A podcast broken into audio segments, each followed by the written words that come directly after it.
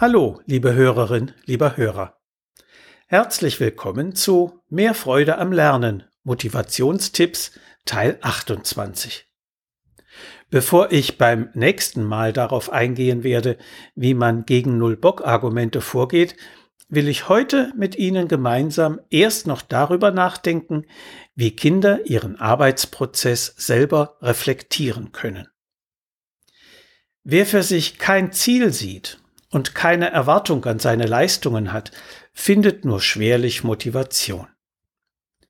Ich weiß, dass ich zum Erfolg komme, wenn ich mich anstrenge.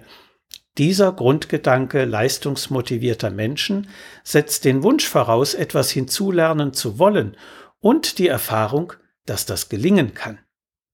Eine erste Form der Selbstvergewisserung, die gleichzeitig anspornend wirkt, ist das Ausstreichen einer Aufgabe im Hausaufgabenheft. So, das habe ich erledigt, das habe ich gut gemacht, und jetzt mache ich mich an die nächste Aufgabe. Eigenlob stinkt übrigens keineswegs. Auch dieses Sprichwort ist, wie viele Standardanweisungen in der Lernsituation, Ausdruck eines veralteten Disziplinverständnisses. Deswegen kann ich das Ausstreichen auch mit einer Selbstbenotung verknüpfen oder eine entsprechende Zahl Smileys ins Hausaufgabenheft malen. Eltern können die Selbstreflexion des Arbeitsprozesses aber auch systematisch anstoßen. Besonders zu empfehlen, wenn die Motivation zu wünschen übrig lässt. Machen Sie das drei Wochen lang und setzen Sie an jedem Tag, den Ihr Kind zu Hause für die Schule arbeitet, den folgenden Zettel ein, auf dem vier Sätze stehen, deren verschiedene Einschätzungen angekreuzt werden müssen. A. Ich habe alles oder das meiste oder nur wenig von dem geschafft, was ich heute schaffen wollte. B. Ich bin mit meiner Arbeit heute sehr oder etwas oder gar nicht zufrieden. C. Ich fühle mich jetzt sehr oder etwas oder gar nicht wohl. Und D.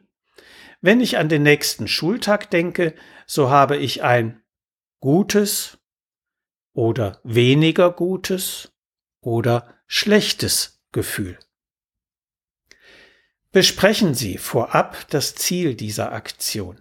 Ihr Kind soll über die drei Wochen hinweg jeden Tag einmal nach den Hausaufgaben kurz darüber nachdenken, wie es ihm damit geht und die vier Sätze mit Kreuzchen einschätzen.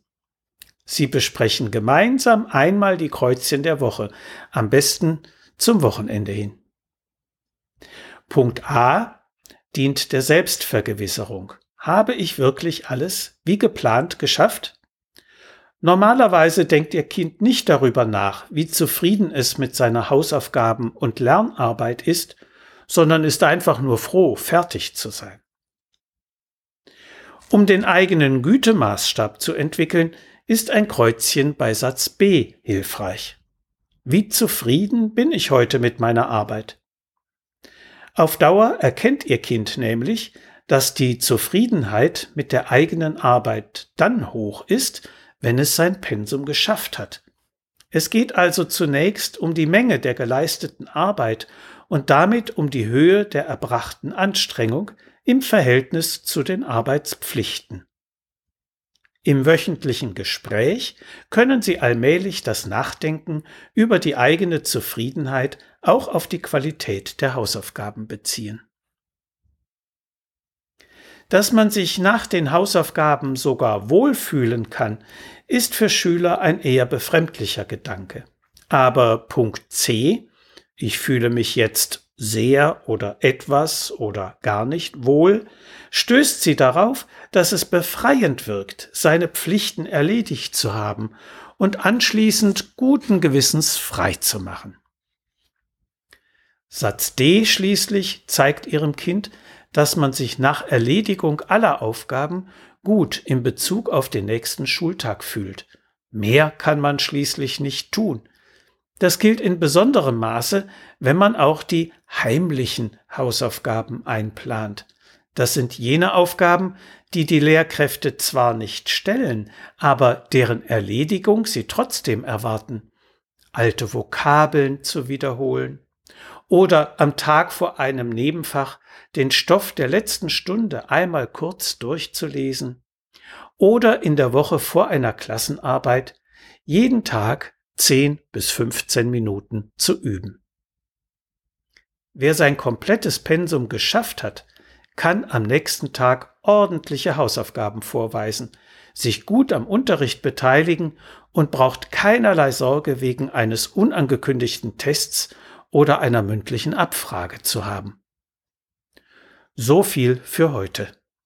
Sie finden viele weitere hilfreiche Tipps und Informationen in meinem Buch Mehr Freude am Lernen. So motivieren Sie Ihr Kind. Medu Verlag Dreieich. Wenn Sie Fragen zu Schule und Lernen haben oder meine sonstigen Bücher und Materialien bestellen möchten, können Sie gerne über meine E-Mail-Adresse info schulberatungsservice.de oder über die Webseite www.schulberatungsservice.de Kontakt mit mir aufnehmen. Bis die Tage und bleiben Sie gesund. Ihr Detlef Träbert.